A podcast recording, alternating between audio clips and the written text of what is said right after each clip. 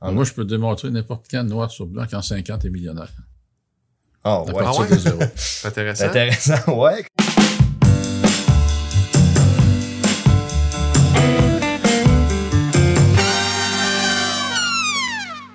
Aujourd'hui, dans l'émission, on parle d'immobilier, plus précisément comment s'enrichir en immobilier. Je suis probablement pas le seul en ma situation. J'ai 19 ans, j'ai eu quelques cours au secondaire en économie et ça a vraiment piqué ma curiosité.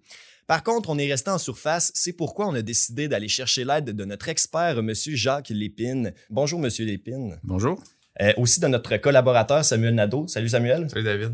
Donc aujourd'hui, là, en fait, notre mission, c'est vraiment de démystifier ce que c'est que s'enrichir en immobilier. Puis je vais vous laisser vous présenter euh, en premier, Monsieur Lépine. Avec plaisir. Alors, j'ai commencé, moi, en 1983, à investir dans l'immobilier. Un petit peu sur le tard. Euh, J'étais pas très vieux, j'avais 32 ans. Mais pour moi, ça je faisais ça sur le tard. Euh, j'ai fini mes études universitaires à l'Université d'Ottawa. Et en cours d'études, j'avais acheté une revue qui s'appelait Financial Freedom Report. Et dans lequel il y avait un article qui a piqué, qui piqué ma curiosité, puis ça s'appelait How to Wake Up the Financial Genius Inside You. Alors, comment éveiller le génie financier qui dort en vous. Oups. OK. Alors, ça a piqué ma bon. curiosité. Et l'article en question parlait d'un monsieur qui travaillait à la bourse, puis qu'il avait bifurqué vers l'immobilier, puis comment est-ce qu'il s'était enrichi. Euh, le but, c'était de vendre son livre à 100 dollars. Et pour nous convaincre, il disait, envoyez-moi le chèque post daté de 30 jours, je vous envoie le livre. Si tu l'aimes pas, retourne-moi là, puis je te retourne ton chèque non encaissé. Et puis ça, Ok. 100 dollars, c'est en quelle année, ça? C'est en 1983. Euh, 1976, excusez-moi. 76. 1976. 100 Ah, à ce c'est moment-là, c'était euh, énorme. hein, c'est C'était beaucoup d'argent. énorme, oui. Et euh, ben, ça a piqué tellement la curiosité. Je l'ai fait et j'ai reçu le livre et je me suis arrangé pour que le chèque passe parce que j'ai pas retourné le livre du tout, du tout. Alors ça, été mon, mon début dans, dans l'immobilier dans le sens que ça l'a éveillé en moi euh, une passion. Parce que quand j'étais arrivé comme étudiant à l'Université d'Ottawa, je j'avais pas de logement et j'arrive un petit peu en bohème, ma valise, puis je me prenais dans les rues et je me cherchais un logement. Et des tours, et des tours, et des tours complètes, puis c'était tout plein. La première chose qui m'a attiré mon attention, c'était il y a des propriétaires derrière ça. Tout est plein, ils doivent faire de l'argent, ils doivent être très, très riches. Alors, à partir de là, c'est c'est ça qui a éveillé mon, ma curiosité et mon intérêt pour l'investissement immobilier. Mais là, je me demandais comment faire. Je lisais, je relisais, je relisais. Et là, tu allais dans les banques puis tu disais, ben, ça te prend du comptant, si t'as pas de comptant, ça te prend du crédit. Puis, alors, je voyais un paquet, un paquet d'obstacles. Mais à un moment donné, dans ce livre-là, il disait, t'as pas besoin de comptant pour acheter. Il faut juste que tu saches comment faire. Ben là, les banquiers n'étaient pas capables de me l'expliquer.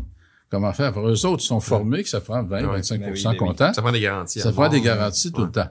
Donc, euh, ça, ça mijotait, ça mijotait. Puis, à un moment donné, dans les années 80, on a vécu une, une grosse récession, une grosse inflation. Et euh, j'ai profité de l'occasion, d'une certaine façon, pour dire que j'ai commencé à faire des offres d'achat. J'avais pas un sou.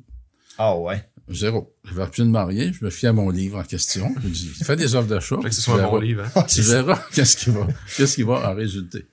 Et euh, à un moment donné, dans cette récession-là, les banques ont commencé à reprendre des immeubles. Et ils voulaient les revendre. Fait que moi, je faisais des offres d'achat. Et à ce moment-là aussi, le financement était complètement différent d'aujourd'hui. Et c'est là que la théorie de base de 20% comptant ou 25 ou 15% comptant marchait plus ou moins, comparé à aujourd'hui. Et euh, je présentais des offres d'achat et la banque me disait, OK, amène-moi des baux, amène-moi la copie d'assurance et un petit auto de revenus dépenses, projection financière, puis on, va, on va dire oui ou non. Et euh, à ma grande surprise, euh, je me souviens sur la 5e avenue à Limoilou, 11e avenue à Limoilou, je fais un offre sur un offre logement, 95 000.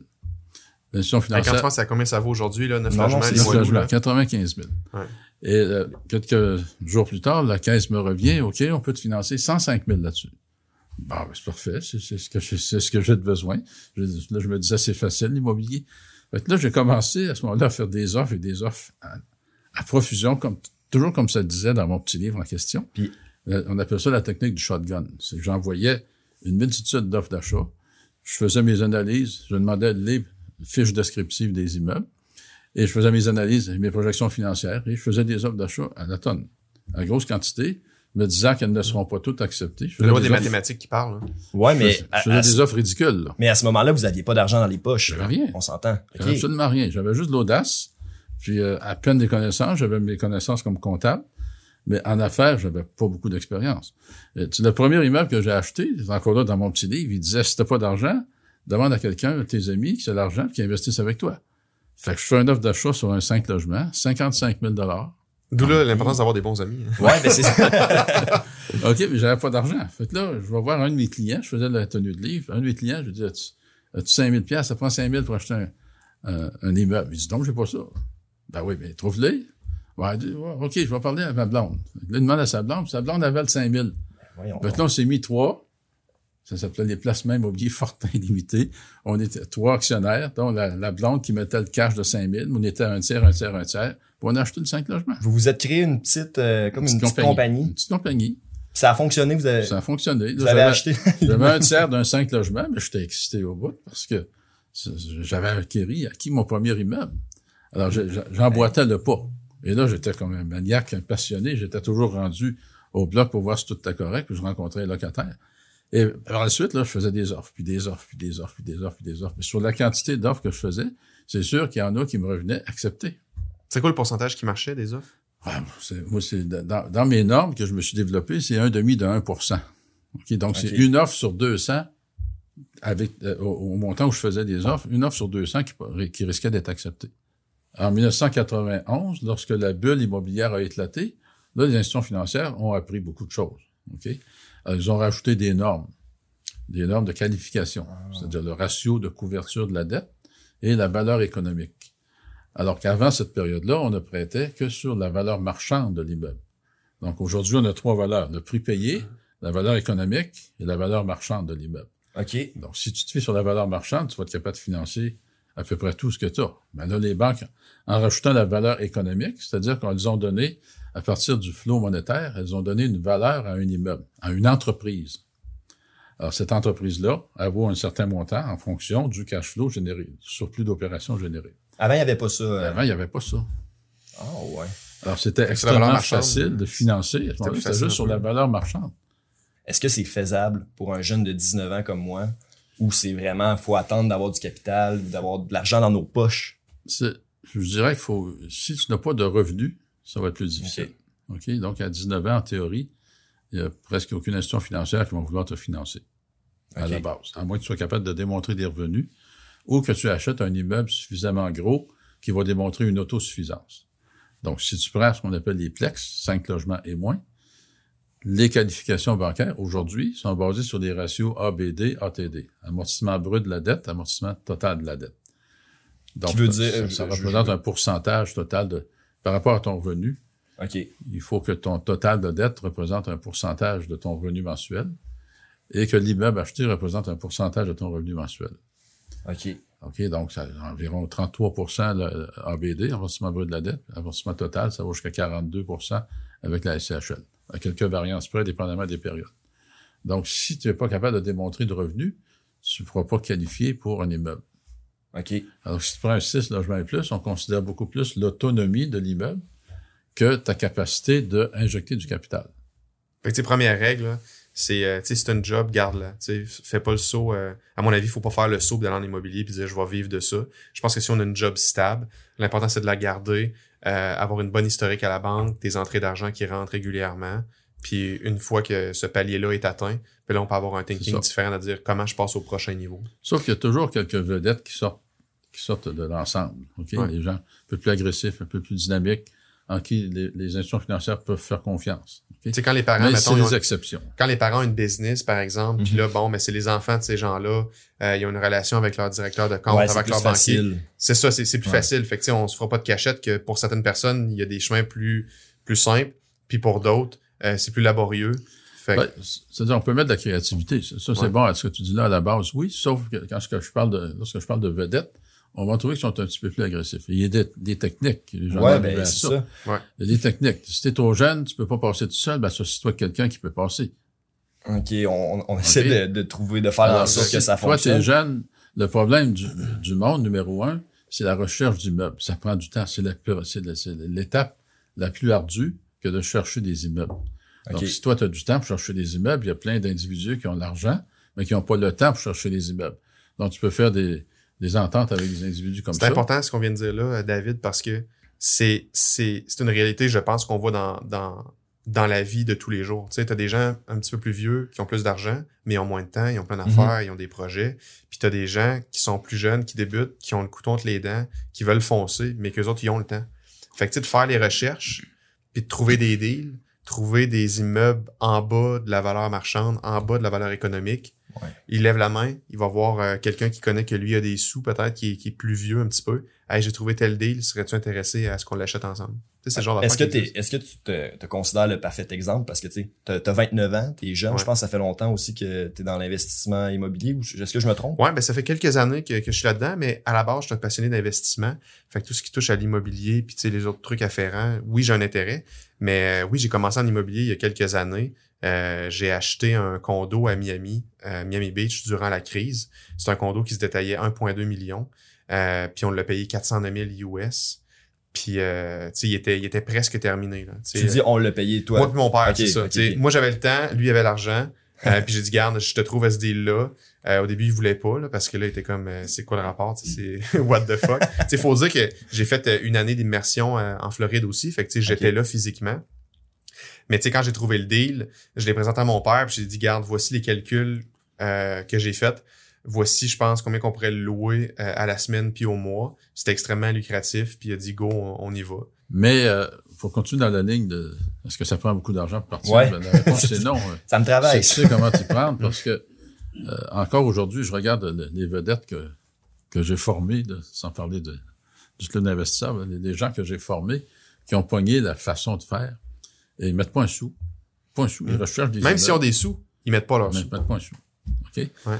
Alors, mais, euh, les gens ont confiance en eux parce que ils démontrent une compétence, une connaissance. Alors, ils identifient des immeubles où il y a un fort potentiel d'accroissement de valeur. D'optimisation, de faire monter la valeur. Puis les, ben, ces personnes-là revendent ces immeubles-là plus cher que Ils ce les qu'ils gardent, ils les gardent. OK, ils les gardent. Le, le truc, ben, tu vas t'enrichir en immobilier si tu gardes tes immeubles. Ah. La spéculation, oui, tu vas faire du cash, mais pour moi, c'est un salaire, ça. OK. C'est un- C'est ça, créer une job. Mais l'accumulation, c'est ce qui est le plus payant parce que euh, avec le temps, ça prend de la valeur. Le prêt diminue, donc il se capitalise, mais ce qui, est entre les deux, ça vous appartient. Donc, exemple très simple, si tu achètes pour un million d'immeubles, tu finances un million, là, au départ, tu as zéro équité. Mais pendant une inflation de 5% euh, un million après 5% après une année, donc tu viens de faire 50 000 en augmentation de valeur, et ton prêt en moyenne va baisser de 3% par année. Donc, tu vas toujours augmenter. Donc, 3, 30 000 là. Fait que tu viens de faire 80 000 à partir de zéro. OK. J'avais David, pas compris ça comme Si ça. tu l'achètes pour 10 millions, tu multiplies par 10, tu viens de faire 800 000 Ouais. sur papier. Tu ne l'as pas tant ou Non, non, que tu ne l'as pas ça. refinancé ou vendu. Exact. Mais l'équité t'appartient. Et quand tu arrives avec une, dans une banque avec une équité de 800 000, bonjour monsieur, est-ce qu'on peut vous aider? Hein? Ouais. T'es pas reçu de la même manière. C'est ça, parce que t'as Ouais. as du vécu en tant que tel. C'est ça, mais on va refaire un, on va faire un retour sur ce que M. Lépine vient de dire. Ouais. Tu sais, l'immobilier, quand on dit comment on fait pour s'enrichir en immobilier, c'est pas que tu vas avoir euh, nécessairement beaucoup de cash, c'est tangible, Ouais. mais c'est la valeur qui va s'accroître des immeubles.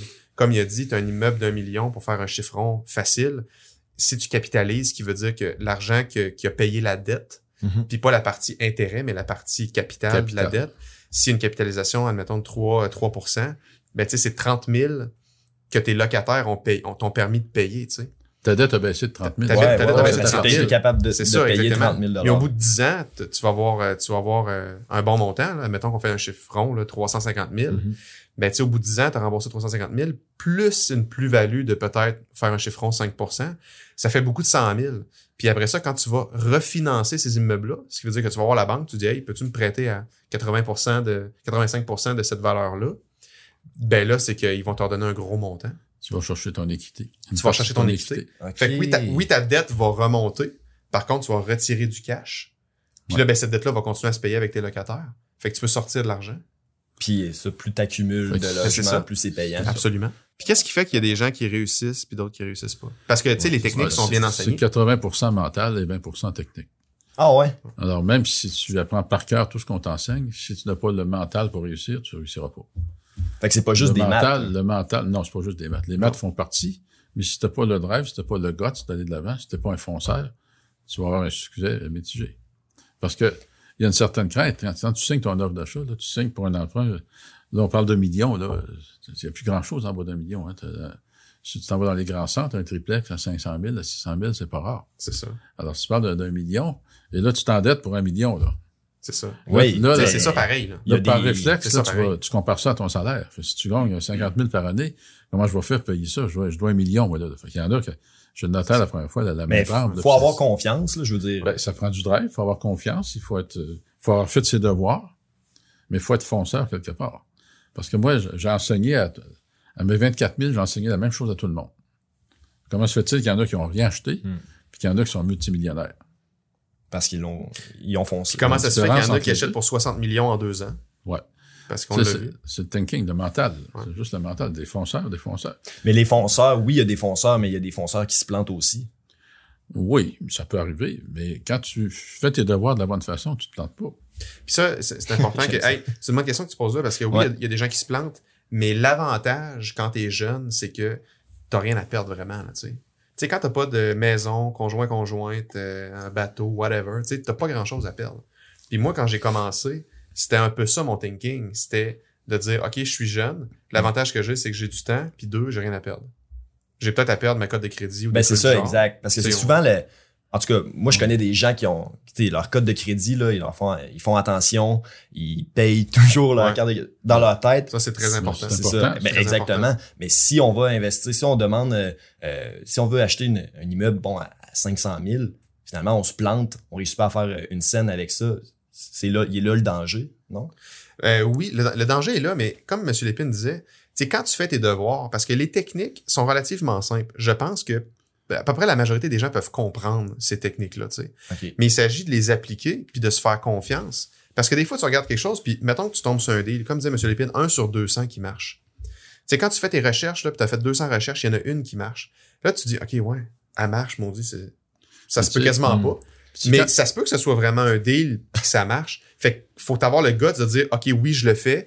Je vais chercher mon emprunt, je vais chercher les gens qui vont me prêter l'argent, je l'achète. Mais une fois que tu l'as fait une fois, là, là après ça, tu viens de catcher comment les rouages marquent. je peux, marche. te- Je peux te dire qu'une fois que tu as analysé 200 immeubles, là, tu commences à connaître ton marché. Ouais. Ouais. Hein, tu as analysé les revenus, tu connais les revenus des loyers dans tous les secteurs euh, qui t'ont intéressé. Tu connais le prix des, lo- des, des appartements, le prix des, des bâtisses, tu connais tout, tout, tout. Tu connais la qualité des locataires, quelle, quelle classe de locataires, avec un, un seul achat, là, parce que tu n'as analysé Ouais. 200.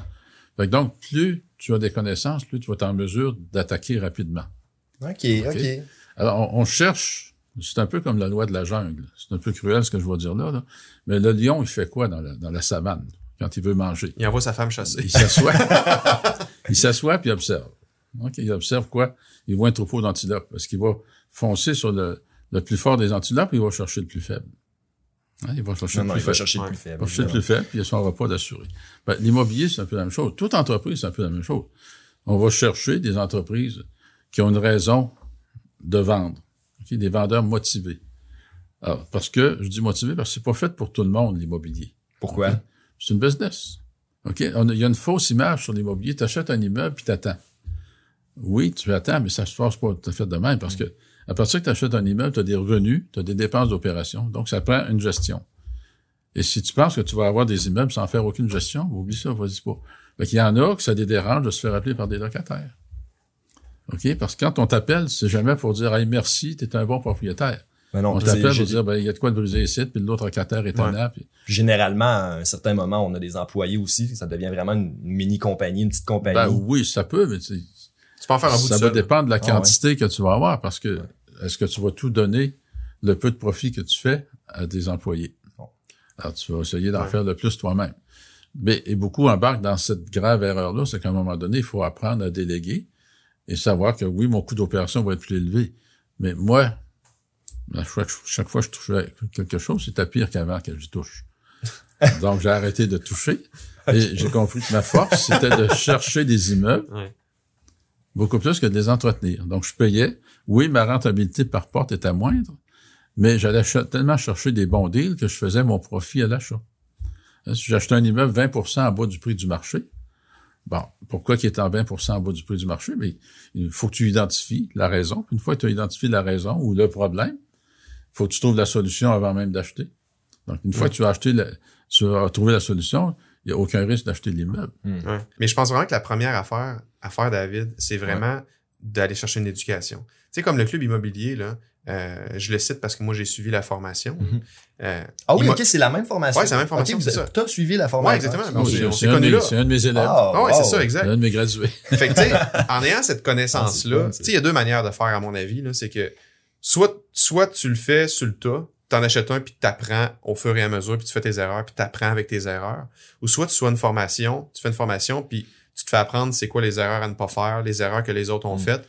C'est- beaucoup de temps et Tu d'erreurs. sauves beaucoup de temps et d'erreurs. Moi, j'ai choisi cette, cette formation-là. Puis, tu sais, en passant, c'est pas donné, là. Ça coûte pas 200 pièces cette formation-là.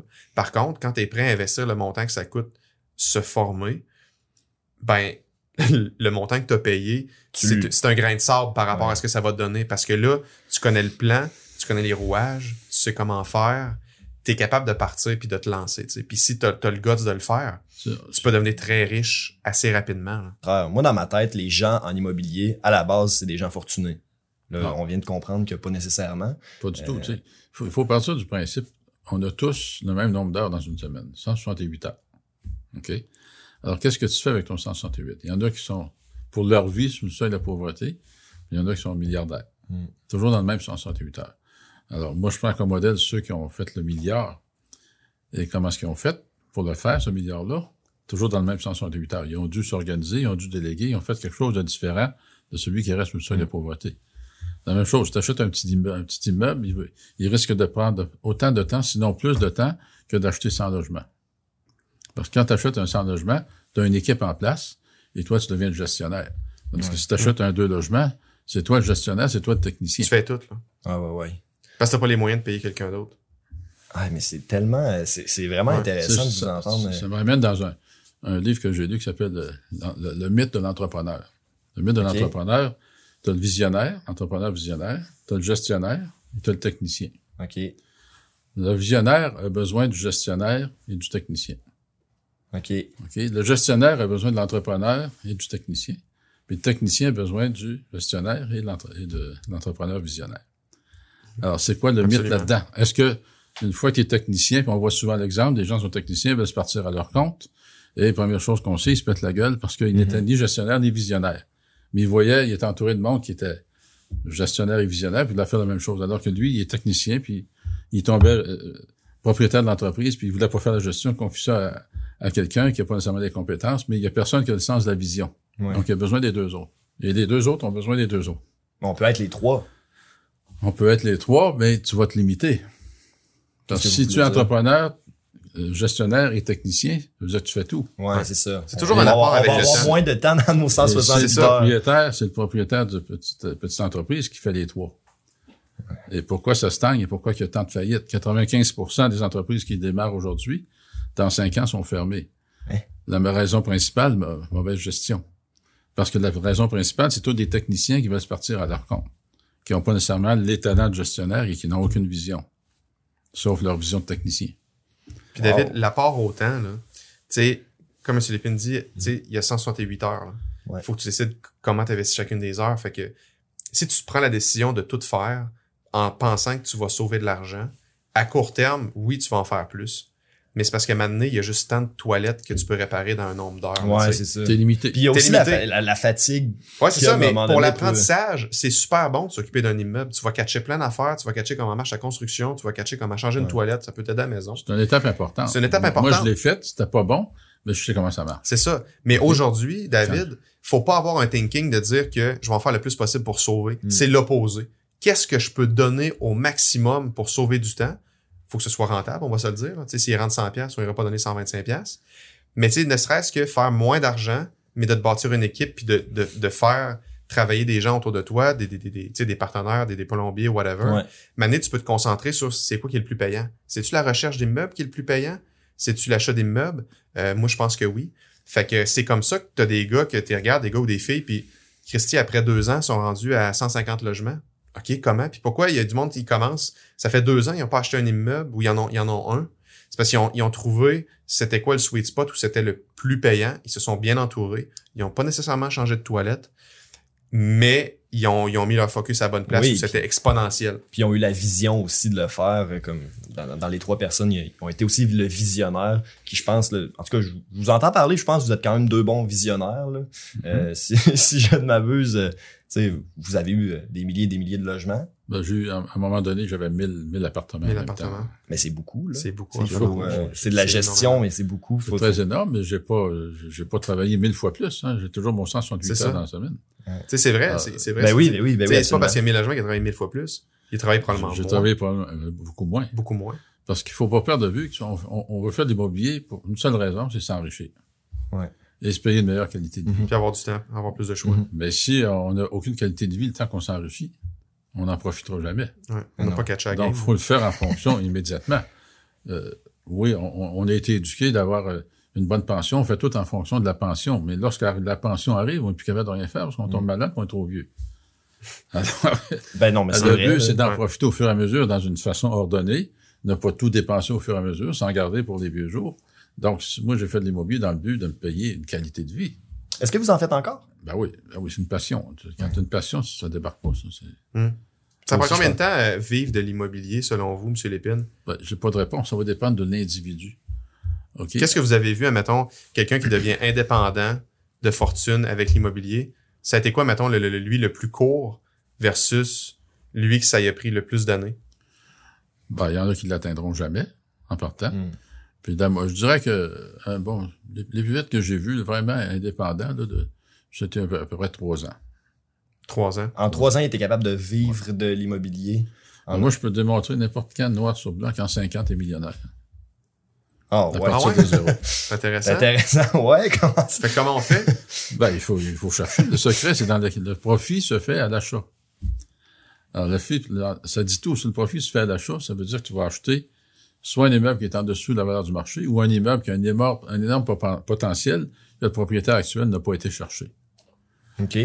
Écoutez, je finance. On va donner des exemples. Dans Ouais, un c'est ça. dans un pour faire monter la valeur. Dans un autre po- podcast, on va parler de financement.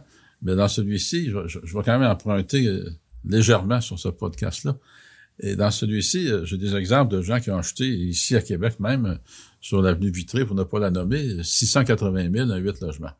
OK. Et trois mois plus tard, les rénovations étaient faites et la valeur de l'immeuble est 1 450 600 000 de plus. Et là, tu vas demander pourquoi? Ils ont, Ouais, mis, deux- là, ben- ils ont mis 200 000 de rénovation.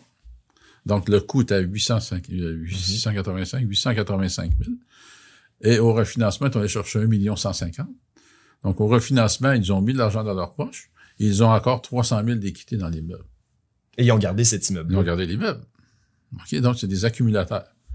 Mais Fait comment ils ont fait pour que la valeur, euh, pour le dire à David, comment ils Ben, ont fait pour que la, Comment la fait la monte? valeur? Un, ils connaissaient la valeur du marché. OK, des appartements qui étaient loués 450 000, alors que face à l'hôpital de l'Enfant Jésus, euh, mis au goût du jour, ça vaut 1200, 1000 à 1200 par mois. OK. Fait que les logements étaient sous-loués puis ils n'étaient pas rénovés. C'est ça. Fait que, puis, il y en avait 5 de vide sur 8. Alors, la plupart du monde était effrayé de ça. Mais mon gars en question, lui, était excité de ça parce que 5 de vide sur 8, il y avait la porte ouverte pour faire les rénovations sans aucun trouble. Absolument. Pour donner Alors, il a tout rénové ça. Il a changé le système de chauffage à électrique, à, à- à l'huile, à électrique. À électrique. Alors, euh, ils ont changé tout l'intérieur. Ils ont mis des, des armoires neuves, des salles de bain neuves, le couvre-plancher.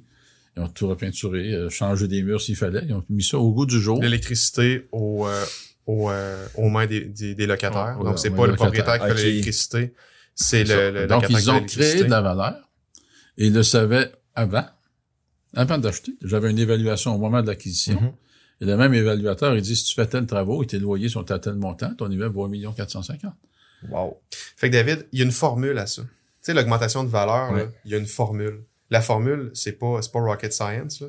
Euh, moi, quand j'ai suivi mon cours, on, on me l'a donné. C'était quoi la formule? Les banquiers ont, cette, ont une formule très similaire aussi. OK. Fait qu'une fois que tu connais la formule, tu es capable de faire tes calculs disant, bon, si je mets tant de rénovation, tant de ci, tant de ça, mes loyers vont être à tel montant, voici la nouvelle valeur de mon immeuble. Mhm. Fait qu'en sachant ça, tu contrôles une bonne partie de l'équation. Fait que là, faut que tu contrôles que, ben, faut que tes rénovations, ben, il n'y ait pas trop de surprises, que tu arrives dans tes estimés puis que les soumissions soient, soient bien faites.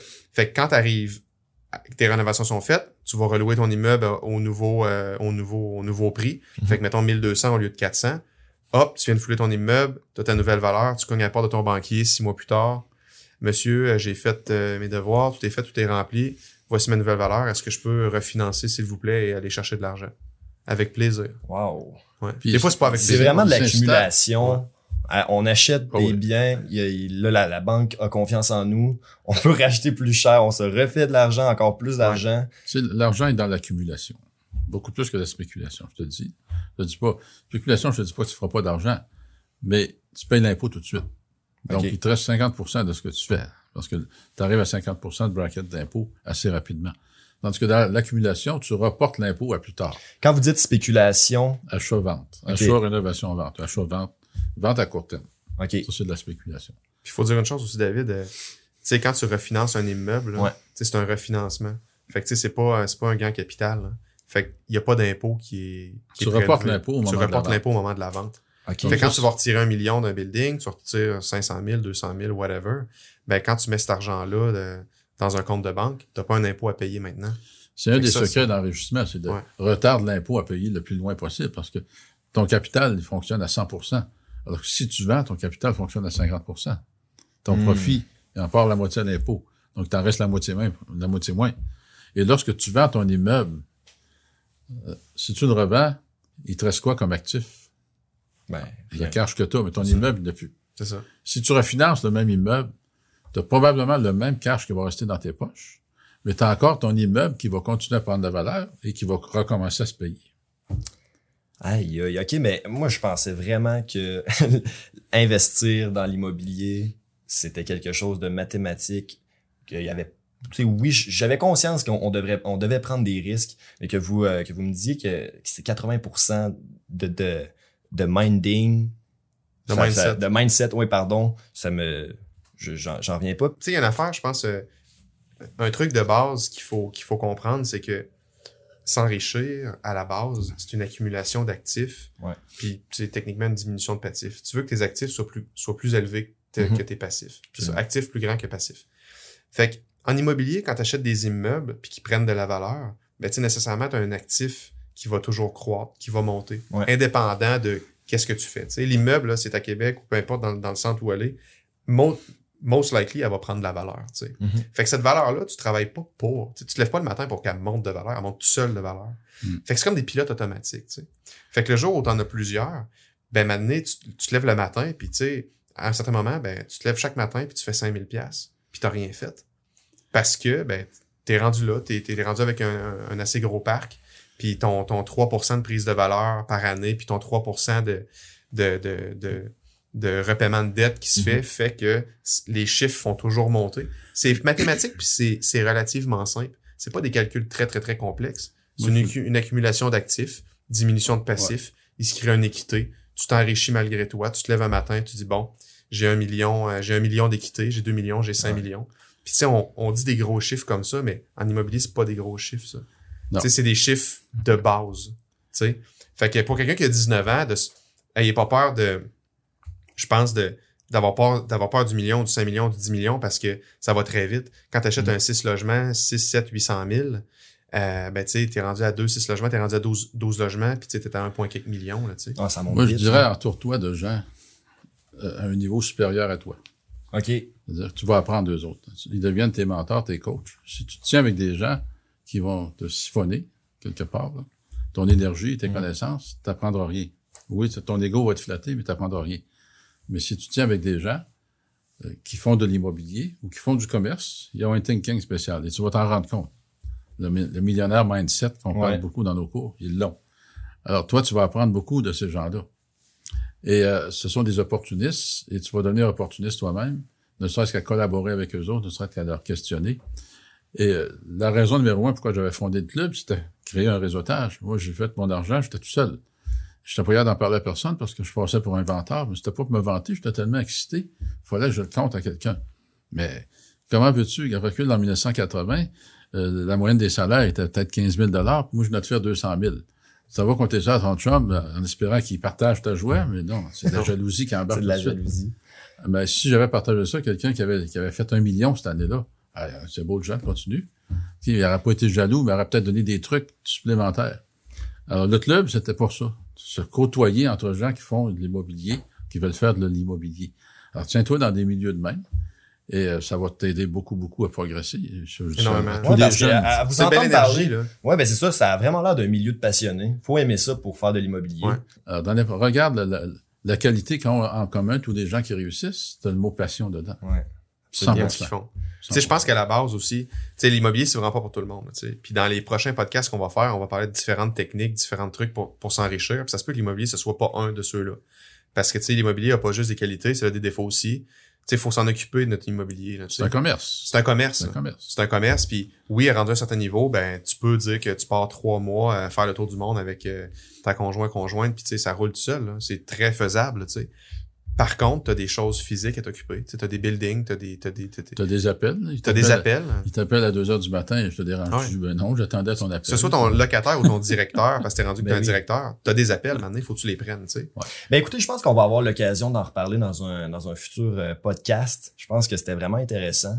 Puis euh, j'ai vraiment aimé ça. Découvrir aussi Monsieur Lépine. Vous êtes euh, très inspirant, on doit Merci. le dire. Là. Merci. Euh, on voit que vous avez de l'expérience. Puis euh, comme je vous ai dit, j'en ai appris beaucoup en, en- en peu de temps. J'imagine même pas euh, comment, on, à quel point on peut apprendre. Donc euh, merci. On va avoir euh, probablement, comme je viens de le mentionner, d'autres podcasts pour euh, approfondir le tout. Ce fut un plaisir, messieurs. Merci. Merci David.